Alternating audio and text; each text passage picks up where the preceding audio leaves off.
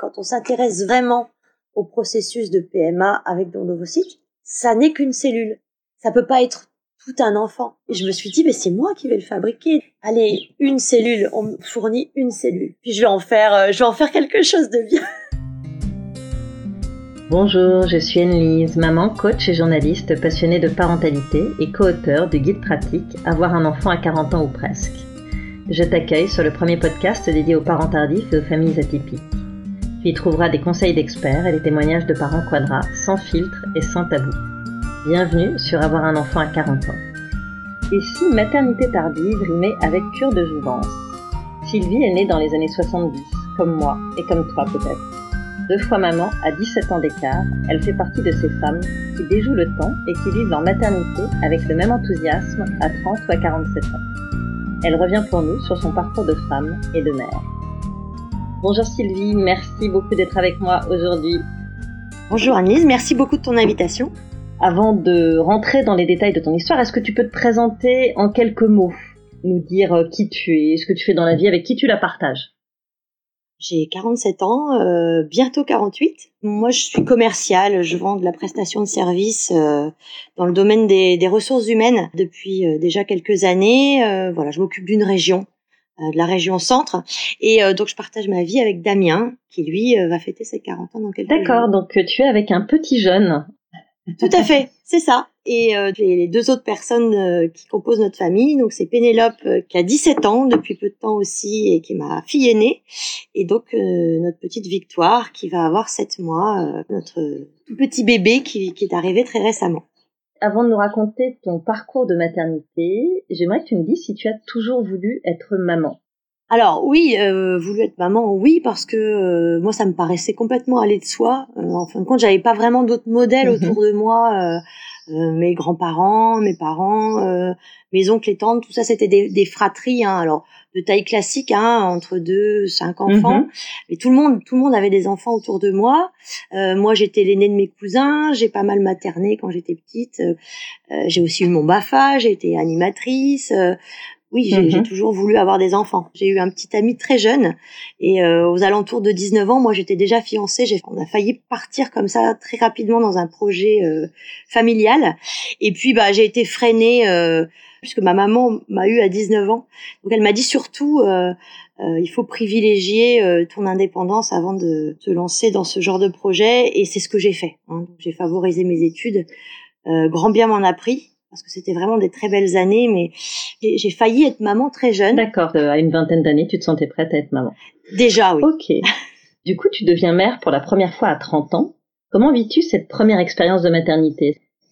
Quand j'ai 30 ans, ça fait déjà euh, 7 ans que je vis avec mon mari. Mhm. Et on avait décidé de privilégier vraiment notre, notre vie de couple. Hein. Donc on a vécu une très longue lune de miel qui a duré euh, 7 longues années euh, avant de passer aux choses sérieuses. Et à ce moment-là, moi je suis, euh, je suis active hein, déjà. Je suis responsable d'une agence euh, assez importante en Normandie.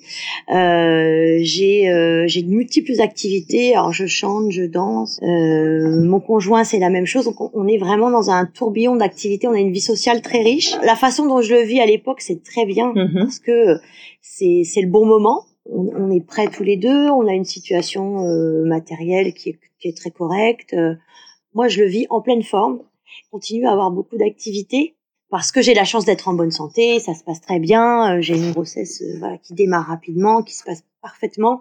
Bah, je profite de toutes les activités sympas, euh, l'aquagym des mamans, euh, euh, le yoga et la, la gym, la gym des, des futures mamans. Euh, je continue à chanter, je fais de la chorale. Alors ça c'est parfait, c'est très bon pour le souffle, la mhm. respiration et la détente. Et puis bah, comme la naissance se passe bien, c'est pareil, hein, on enchaîne. on fait les bébés nageurs, on continue à être très actifs ensemble avec notre petite. Et le postpartum se passe bien à 30 ans?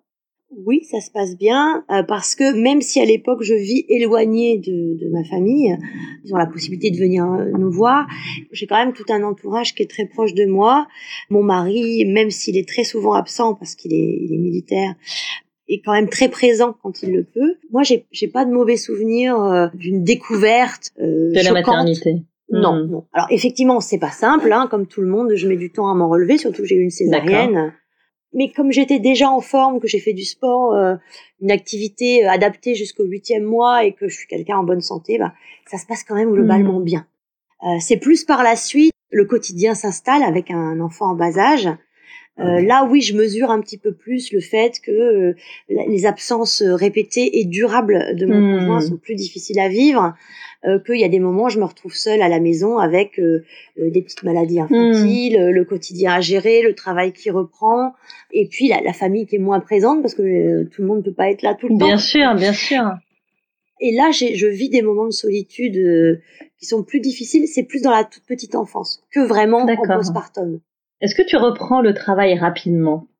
C'est un choix? C'est un choix oui et non. J'étais impliquée dans mon travail et on me disait beaucoup à ah, toi tu vas jamais t'arrêter de travailler, tu vas tu vas reprendre tout de suite et ça va te manquer sinon ça va ça va être trop difficile pour toi. Euh. donc en fin de compte c'est un sujet qu'on n'a jamais abordé. Même avec mon conjoint de l'époque, le fait de s'arrêter de travailler pour prendre un congé parental, c'était en dehors de mon mode de fonctionnement, de nos, nos modes de fonctionnement de ce moment-là. Alors j'avais aussi une collègue de travail qui attendait mon retour pour partir en congé maternité. On était une petite équipe, donc c'était euh, difficile de, de s'organiser autrement. Et du coup, j'avais un peu une, sorte de mm. pression inconsciente pour que je reprenne le travail, mais au jour près. Et là, déjà en cherchant la nounou et euh, en, en, faisant la, fameuse adaptation, là j'ai subi de plein fouet bah, la violence que c'est de laisser un nouveau-né à un inconnu pour des journées. Avec une culpabilité qui s'installe progressivement Complètement. Ah oui, complètement. Où je me suis dit, là, je fais quelque chose qui est euh, à la limite mmh. impardonnable. Mais je l'ai pas vu venir. On m'a très peu prévenu sur ça. Mmh. Et ma maman qui m'avait dit, euh, réfléchis quand même, tu vas voir, c'est pas simple. Mais euh, elle m'a laissé beaucoup faire, hein, faire comme je le souhaitais. Et en fin de compte, je me suis pris ça de plein mmh. fouet où euh, j'avais l'impression d'avoir malmené ma petite fille, qui était en pleine forme, qui était chez euh, une nourrice très mmh. compétente, euh, mmh.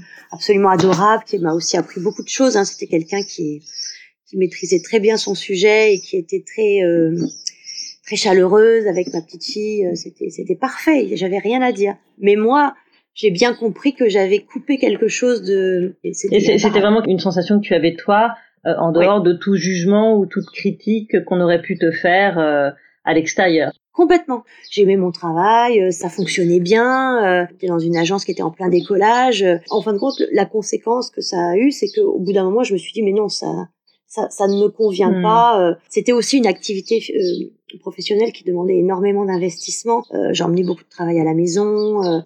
J'ai eu très rapidement, en fin de compte, le souhait de changer d'activité. Donc voilà, c'est passé comme beaucoup de gens par un bilan de compétences. Je me suis réorientée, euh, j'ai repris à nouveau une agence, mais dans un autre domaine d'activité qui était un peu moins euh, exigeant en termes d'horaire. C'est mmh. moi qui ai adapté mon activité professionnelle. Mais sur le coup, je me suis dit, oh là là, mon Dieu, là, je passe à côté de quelque chose, c'est terrible, je ne pourrais pas le revivre en quelque sorte. C'est ça, complètement, mmh. complètement. Mmh.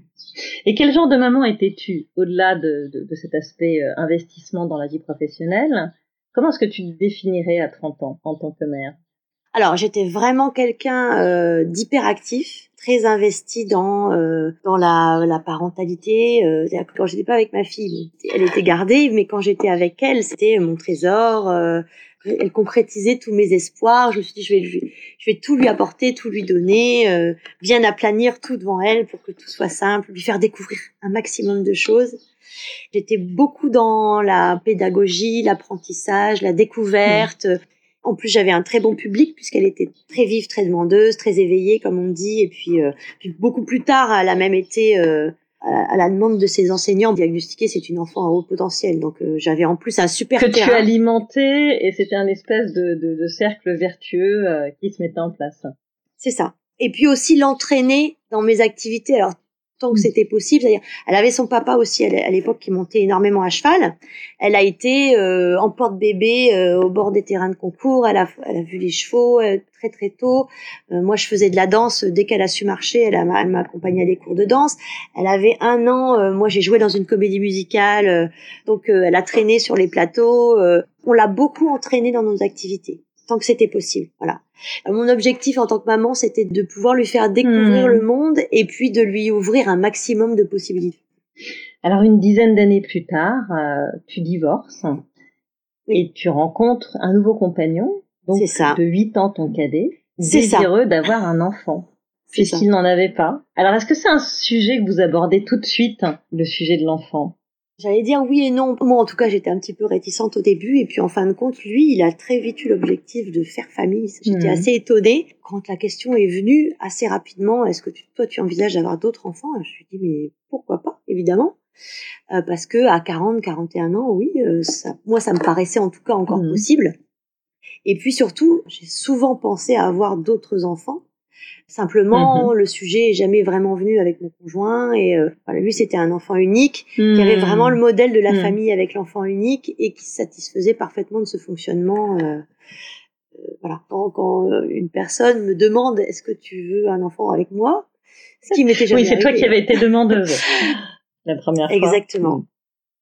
C'était extraordinaire, donc j'ai dit oui évidemment, j'ai dit oui. Maintenant, quand j'ai dit oui, comme ça faisait très peu de temps qu'on se connaissait, euh, ça mhm. voulait pas forcément dire oui tout de suite pour lui.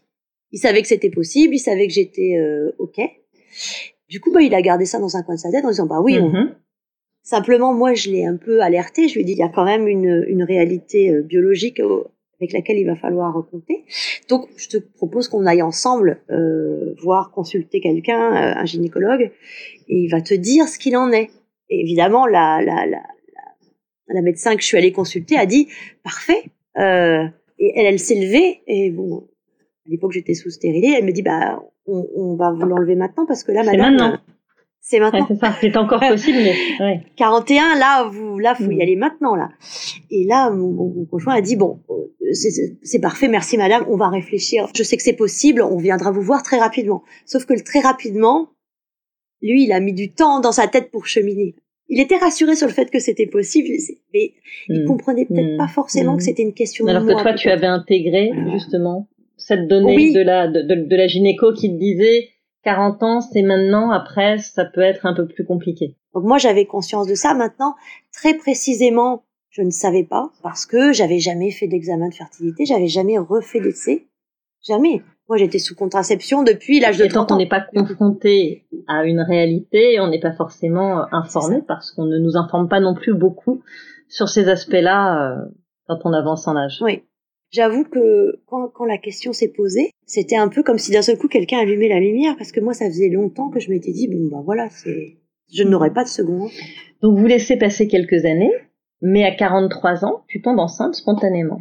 Exactement. Alors, on laisse passer un petit peu de temps. Il me dit, en fin de compte, je suis décidée. Je cesse ma contraception. Et là, effectivement, euh, je tombe enceinte. Est-ce que tu y crois, toi? Qu'est-ce que tu te dis à 43 ans?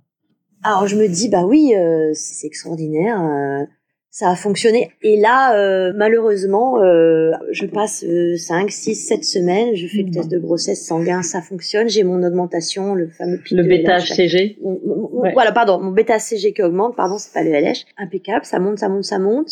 J'arrive en dixième semaine et là, je vois arriver le moment où il va falloir que j'en parle à mon employeur. Hmm. par plaisir, parce que voilà, je suis proche de mon équipe, euh, et je me dis, bah, il va falloir que je le dise. Et je, je vois arriver la douzième semaine, et là, je me rappellerai toujours ce jour-là, c'était un jeudi matin. Et j'ai dit à mon équipe, j'ai une bonne nouvelle à vous annoncer. Et là, tout le monde a la mâchoire qui se décroche, hein, parce que personne ne s'y attendait. J'ai averti tout le monde, mon chef, mon, mon supérieur hiérarchique. À 13 heures, j'ai des saignements. À 14 heures, je suis aux urgences gynécologiques et on me dit, j'ai pas de Incroyable. Voilà. Est-ce que tu établis un lien entre ces deux événements ou? Non, je pense pas parce que on m'a dit euh, il y a pas de fœtus, le développement n'a jamais commencé. Donc je vis ça. Euh, c'est la première fois pour moi. Et justement, comment est-ce que tu le vis? Ce qui est terrible, c'est qu'autour de nous, bah, on a d'autres couples hein, à qui ça arrive. Ce qu'il y a, c'est qu'ils sont plus de l'âge de mon conjoint que du hmm. mien. Et euh, on nous dit bah oui, ça arrive souvent, c'est fréquent, c'est une fois sur trois. Hmm. Euh. et j'ai envie de dire oui, mais moi j'ai pas 35 ans, j'ai pas 30 ans. Moi. c'est, j'avais l'impression que c'était un peu le miracle de la dernière chance. Bien sûr. Bah, il se passe toute une phase où effectivement, alors euh, bon, je passe les détails, hein, on me prescrit euh, euh, le médicament qui va bien pour que ça s'évacue. ça prend deux trois hmm. semaines à partir, c'est compliqué, je suis obligée d'en reprendre plusieurs fois. puis je sais pas trop ce qui va m'arriver hein, quand je vois ces cachets là j'ai l'impression qu'on m'a donné de la mort au rat. Mmh.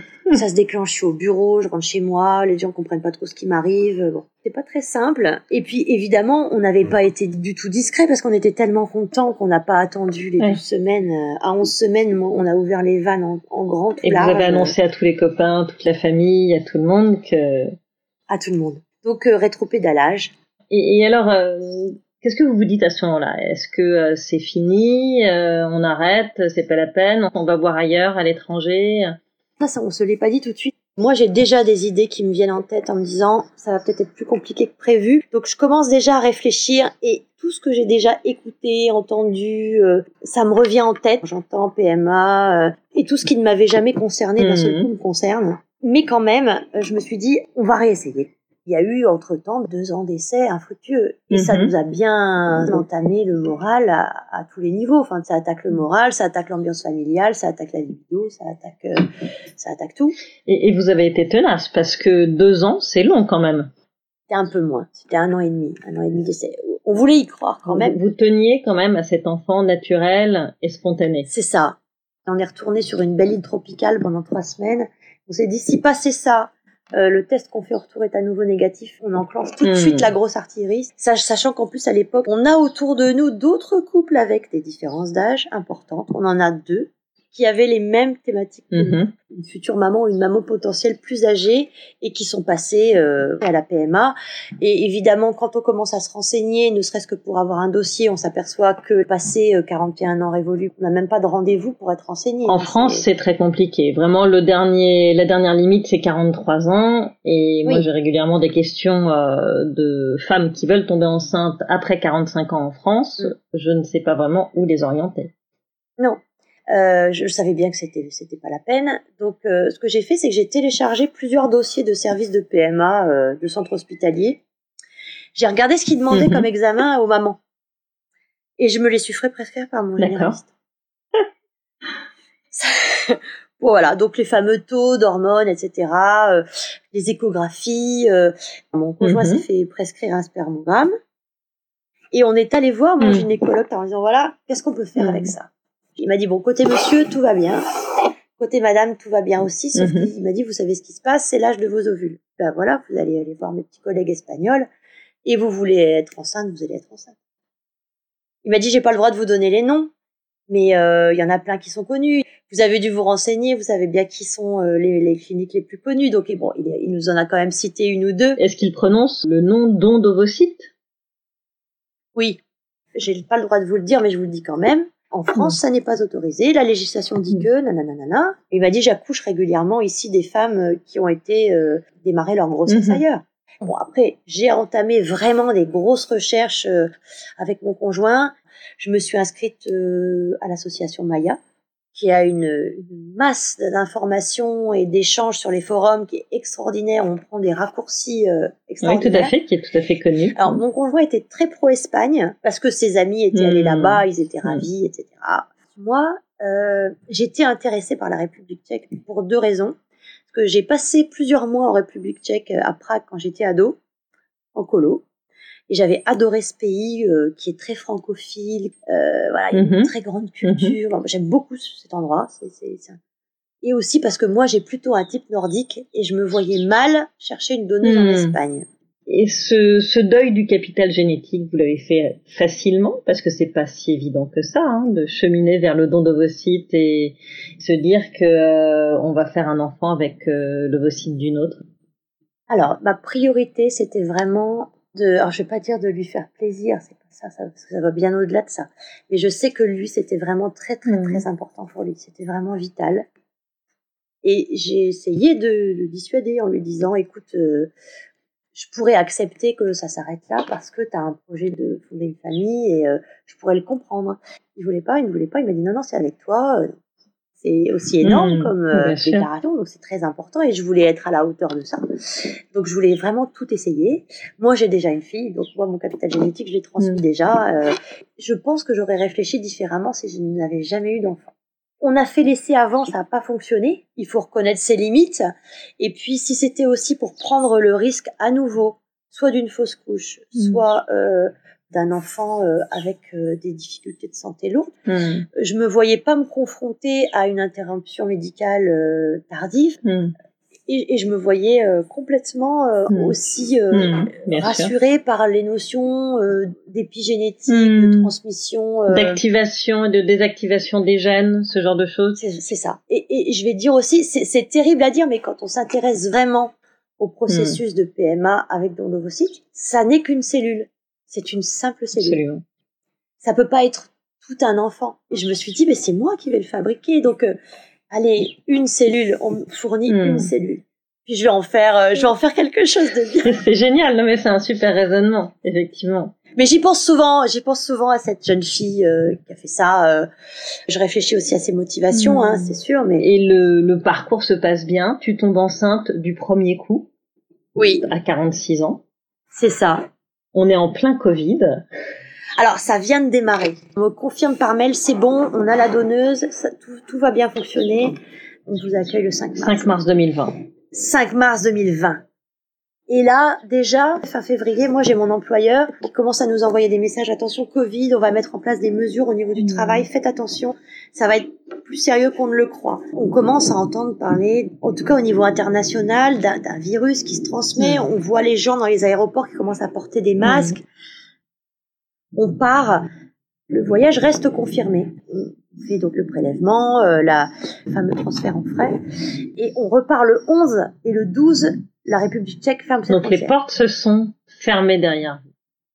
C'est ça. On, rentre le 12. Et le 15, le confinement est confirmé.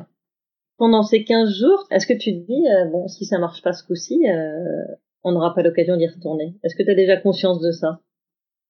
Alors, on n'aura pas l'occasion d'y retourner tout de suite, et ça, c'était terrible. On avait eu la chance non seulement d'avoir euh, d'excellents résultats, c'est-à-dire on hmm. avait un nombre de d'ovocytes de très bonne qualité, super. On avait des embryons et des embryons de haute qualité. Les fameux blastocystes, on en avait quelques-uns au frigo, sept exactement.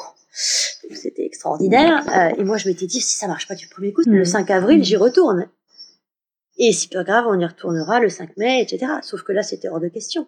Donc évidemment, les, les, les 15 jours exacts, on était cloîtrés derrière nos fenêtres. On avait l'impression que c'était la peste à l'extérieur. Hein. Je sais pas si tu te souviens, mm. mais euh, mon aîné aussi, où euh, il savait pas s'il devait aller en cours, pas aller en cours, parce que c'était le confinement, mais les enfants, les gamins allaient quand même en cours. Donc on était enfermés chez nous. Je sais pas si tu te souviens, mais à l'époque, quand on faisait nos courses, on lavait nos conserves. Absolument, on y allait avec des gants. On enlevait nos chaussures dans l'entrée. On allait faire nos courses avec des gants, avec, on avait des écharpes sur la tête. Enfin, c'était n'importe quoi.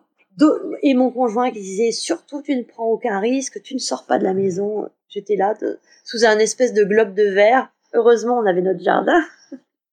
Test de grossesse positif. C'est ça, extraordinaire. Encore une fois, l'impression d'avoir été touchée par, la grâce. Je me dis, on a de la chance. L'impression que le monde s'écroule à l'extérieur et que nous, on a encore une fois euh, de la chance, de la chance, de la chance. Évidemment, passer les 15 premières minutes de bonheur, ben, c'est euh, pour que ça tienne. Et là, c'est 9 mois en mode Covid. C'est ça. Avec euh, l'été où tu peux quand même sortir un petit peu. C'est vrai. Mais en tout cas, le premier trimestre qui est sous cloche. Puis avec la peur, euh, enfin avec l'anxiété, je me dis, ça tiendra, euh, ça tiendra ce que ça tiendra. J'avais quand même beaucoup plus de chance avec avec ce don. Bien sûr. Très jeune, hein, puisque la donneuse avait 24 ans.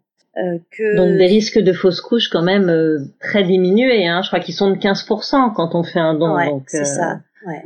Et mon gynécologue me l'avait dit, m'avait dit là, là, euh, vu, enfin, vu votre état de santé, votre mm. forme générale, euh, si vous passez les 12 premières semaines, enfin les, les, les même les, premières mm. semaines, ça va aller. Tu étais massivement en télétravail, j'imagine aussi. Ouais. Et c'est ça, ça, ça c'était vraiment chouette parce que moi je suis quand même commerciale, donc je suis censée faire beaucoup de kilomètres. Mm. Donc bah, le monde entier se met à l'arrêt en même temps que moi. Donc je me retrouve simplement à effectivement faire des rendez-vous téléphoniques, des rendez-vous en visio. Hmm.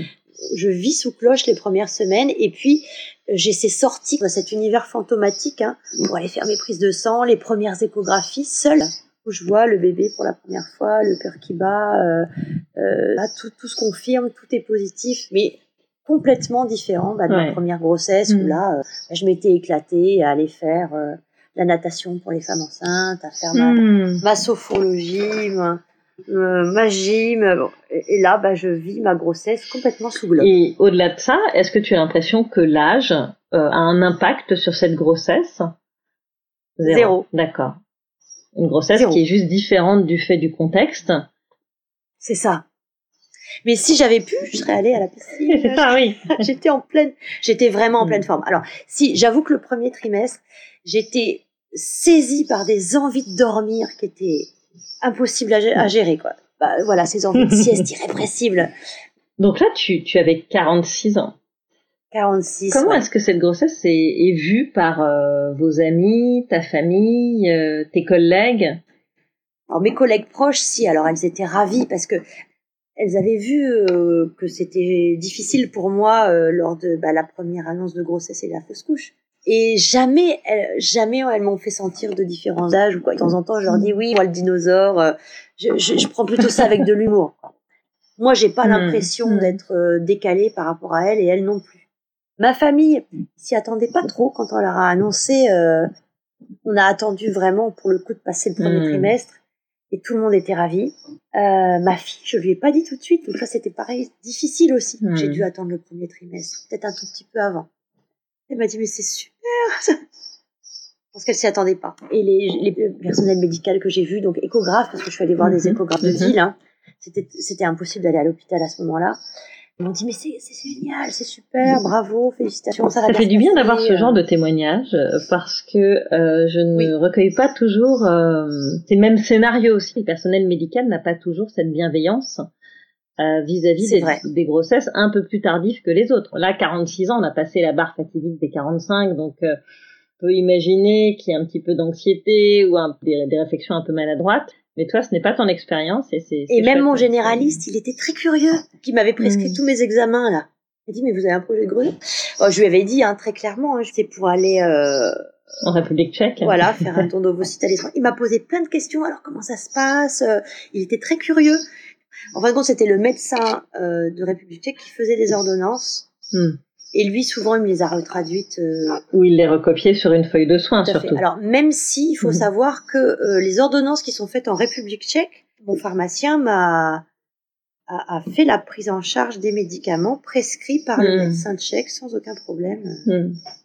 Voilà. Tout à fait. Et d'ailleurs, on peut rappeler que quand on a en dessous de 43 ans, il y a une prise en charge aussi du protocole à l'étranger. Tout à fait. Donc effectivement, pour les ordonnances, c'était très simple. Hein, ça, je l'ai présenté à la pharmacie. Euh, mais, mais quand, par exemple, il fallait faire des examens complémentaires, euh, les, premières prises de sang, la première échographie de contrôle, etc., il m'a dit, vaut mieux que ce soit votre généraliste qui vous la prescrive. Comme ça, il y a une prise en charge d'emblée. Euh, il déclare votre grossesse, etc. Donc voilà. Absolument. Aujourd'hui, tu es maman à 47 ans, une petite fille de 7 mois. Comment est-ce que tu vis ton âge par rapport aux autres, en tant que maman cette fois-ci? Et non pas en tant que euh, jeune femme dans un parcours de PMA. Bah moi, je vis ça euh, comme un gamin qui se baladerait dans une confiserie, c'est-à-dire, mais je profite de tout parce que j'ai la conscience que c'est c'est pas ce que vivent euh, la majorité des femmes de mon âge. Mmh. J'ai eu la chance d'aller à la maternité, je, euh, je fais du, du, shopping bébé, j'achète des, des, vêtements de nourrisson, je vais acheter des jouets, mmh. je vais à la pharmacie mmh. et je demande de la crème pour allaiter. J'ai presque l'impression, pas, pas d'illégitimité du tout, hein L'impression d'être gâté d'une certaine façon. Exactement, l'impression de vivre quelque chose d'exceptionnel, parce que j'ai pris un congé parental, donc j'ai fait ce que je n'ai pas fait pour ma grande. Absolument. Alors justement, tu as envisagé la chose de façon euh, tout à fait différente. Tu t'es souvenu de ce qui s'était passé euh, 17 ans auparavant? Oui, oui. Alors c'est vrai que financièrement c'est difficile parce mm-hmm. qu'on a fait tout ce que fait un jeune couple, là, c'est-à-dire on a acheté une maison, euh, on s'est installé, on, alors effectivement, oui, j'ai un certain confort professionnel. Et avec le confinement, bah, l'activité s'est un peu ralentie, donc c'était aussi moins difficile de dire je vais m'absenter. Mmh, mmh. Et puis je suis aussi dans une entreprise où c'est pas c'est pas du tout mal mmh. vu de partir six mois, un an. Euh, dans mon équipe commerciale, j'ai plusieurs collègues qui ont pris un an de pause. Euh, c'est passé comme une lettre à la poste. Hein. Donc euh, très bien. Mais cette fois-ci, j'ai vraiment pris les choses à l'avance et j'ai dit, si c'est possible, même si c'est difficile financièrement, je vais m'arrêter quelque temps. Faut que j'élève ce bébé à un minimum. Hmm. Et hmm. pas l'acheter dans les bras d'une nourrice. Enfin, là, c'était encore plus physiquement impossible. J'avais le projet euh, de l'allaiter comme la première, ce qui a parfaitement fonctionné aussi. Et je me suis dit, là, je vais, je vais partir sur un allaitement long et ça va être le pied. Donc, tu profites à fond de, de ces premiers moments avec ta fille. Est-ce que tu, tu es euh, la même maman hyperactive, très engagée dans l'éducation euh, qu'avec la première? Ou est-ce que c'est un peu différent? Là, je prends plus le temps. Je prends plus le temps sur des choses très simples je dirais c'est peut-être moins sophistiqué, c'est moins, euh, je, je, je, suis moins euh, remontée comme un comme une horloge. tu es moins dans, dans peut-être l'hyperparentalité que tu as pu connaître à 30 ans. On est un peu dans, dans pas dans la surstimulation, mais en tout cas dans, dans l'envie de faire beaucoup beaucoup de choses pour que son enfant euh, apprenne vite, s'épanouisse. Oui, je suis plus contemplative parce que aussi je je, je, je prends le temps euh, de contempler le bonheur qui nous arrive. Hmm. Je prends le temps de contempler mon conjoint qui est complètement aux anges, qui se révèle être un, un papa extrêmement attentif, extraordinaire. On profite, on savoure, on est complètement en extase devant ce hmm. miracle. Hmm. Vraiment, on en profite énormément. Et on a autour de nous d'autres couples qui ont des enfants en bas âge et dont quelques-uns viennent de ce même type de démarche de PMA. On est, on est entouré aussi de ça. Donc tu, as aussi la chance de ne pas te sentir en décalage euh, avec d'autres euh, mamans parce que tu as dans ton entourage des gens qui ont vécu à peu près la même chose que vous et qui sont plus ou moins dans vos âges. On a on a eu le relais qui a été passé par un couple qui est passé avant nous. Et euh, moi, quand j'étais enceinte bien jusque-là, j'ai eu le, privilège, parce que c'était vraiment super, j'ai, adoré faire ça, de, recevoir des, amis qui avaient ce projet et de lui dire mais t'inquiète pas, ça va bien se passer et de, de moi leur donner les fameux tips, les raccourcis hmm. en disant mais tu vas hmm. voir, tu vas faire ça, tu vas de les encourager, etc. Et c'est pareil, elle y est allée, ça a marché du premier coup et elle a accouché il y a trois jours. Ça c'est vraiment génial à vivre. Hmm. Est-ce que tu as l'impression que la maturité est un atout pour éduquer ta fille? Oui, oui, oui. Là, je me sens plus être attentive à ses besoins, à ses vrais besoins, d'être dans son temps à elle, Hmm. lâcher les timings, lâcher, euh, se déconnecter aussi, hmm. plutôt que d'entraîner son petit dans sa vie à soi. C'est ce que j'ai beaucoup fait avec la première. Je l'ai entraîné dans ma vie à moi et c'est elle qui s'est mise à mon rythme, à notre rythme. Hmm. Et puis d'un autre côté, je sais que pour les années à venir, bah, c'est super d'avoir une maman qui a fait plein de choses, euh, euh, qui, a, qui, a, déjà élevé une grande, et puis elle aura sa sœur aussi. Bien sûr qui elle va lui apporter euh, encore autre euh, chose, la jeunesse, mm. l'insolence. Euh. Absolument. Alors, les auditrices ne peuvent pas te voir, mais force est de constater que tu ne fais pas du tout ton âge. Est-ce que tu as l'impression qu'il y a un effet cure de jouvence? Alors, complètement.